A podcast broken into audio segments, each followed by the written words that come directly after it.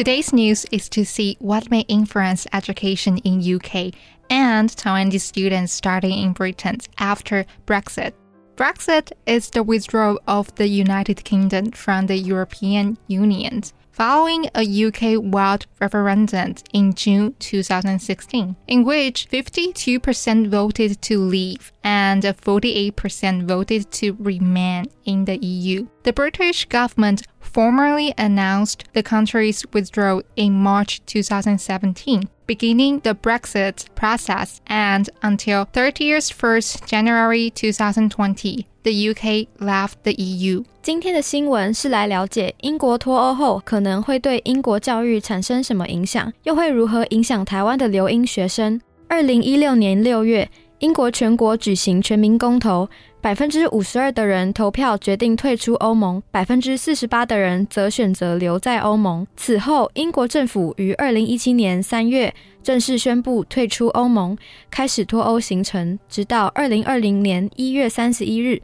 英国正式的退出欧盟。The impact of Brexit on education will vary. In some parts of the education system, like schools, things will carry on much as usual. 英国脱欧对教育的影响有所不同，在某些教育系统，如学校，事情将照常进行。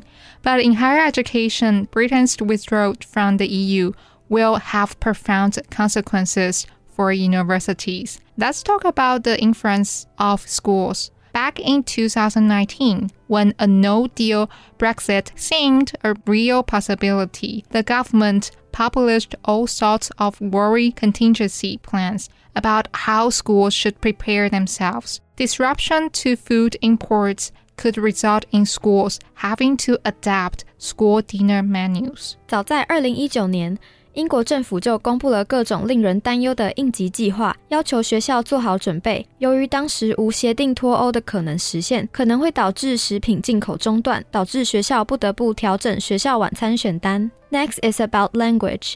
One area where Brexit will have an outsized impact is on languages. Language learning is already fragile, with exam entries far below where they were at the turn of the century.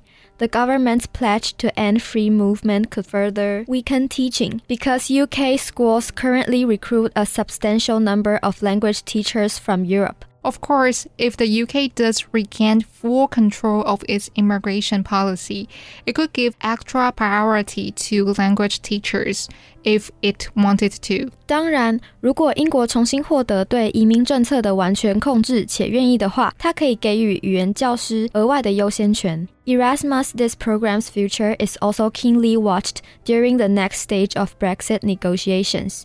Erasmus is an EU scheme that helps students study in other countries. Currently, over half of UK students who study abroad do so through Erasmus. The program applies to both further education and universities. Britain will remain in Erasmus until 2020, but whether it participates in the next cycle of the program from 2021 to 2027 is a matter for negotiation. The government has said that if access to Erasmus is lost, then it will launch its own student exchange program. 英国会延续伊拉斯莫到二零二零年，但是否参与下一轮计划之后的二零二一到二零二七年，仍还需要商讨。政府已表示，如果失去伊拉斯莫，他会启动自己的学生交换计划。脱欧会对英国高等教育产生巨大影响。有关注欧盟公投人都知道，许多大学反对英国脱欧，as well as worries over the continuation of EU schemes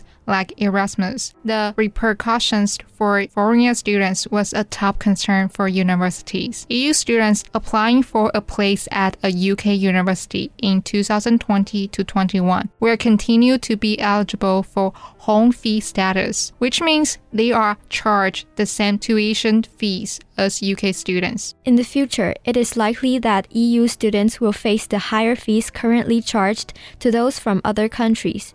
However, the government has made a serious statement of intent that it wants Britain to be the go to destination for international students. There's currently about 485,000 international students enrolled in UK universities, but the government has said it wants to increase this to 600,000 by 2030. Another huge headache for universities is that Brexit could result in the UK being priced out of European research networks. 另一个令大学头疼的问题是，脱欧可能导致英国被挤出欧洲的研究网络。Horizon 2020 is the EU's research and innovation program with nearly 70 billion pounds of funding made available between 2014 and 2020. Under the withdrawal agreement, the UK will continue to participate in programs funded by Horizon 2020 until their closure. 我们也想了解脱欧对于想留英的台湾学生是否有受到影响呢？像是换日线调查，目前在台湾就读公管系四年级的学生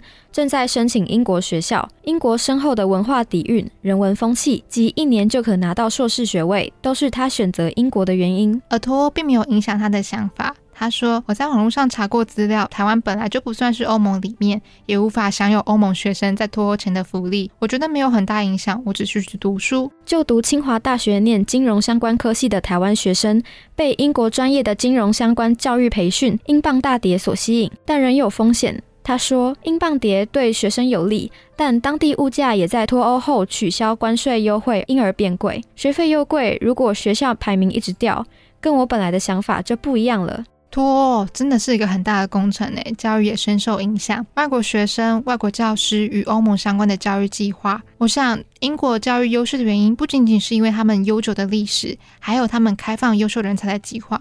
但现在因为脱可能会降低欧洲优秀人才的意愿，我想这也是他们即将要面对到的问题。那 Vivian，你看完之后有什么想法吗？教育质量是学生选择留学国别的重要考量因素。英国的大学历史悠久，有不少大学名闻遐迩。如何维持经费来源，避免人才流失，会是英国保住教育龙头地位的关键。See you，拜拜。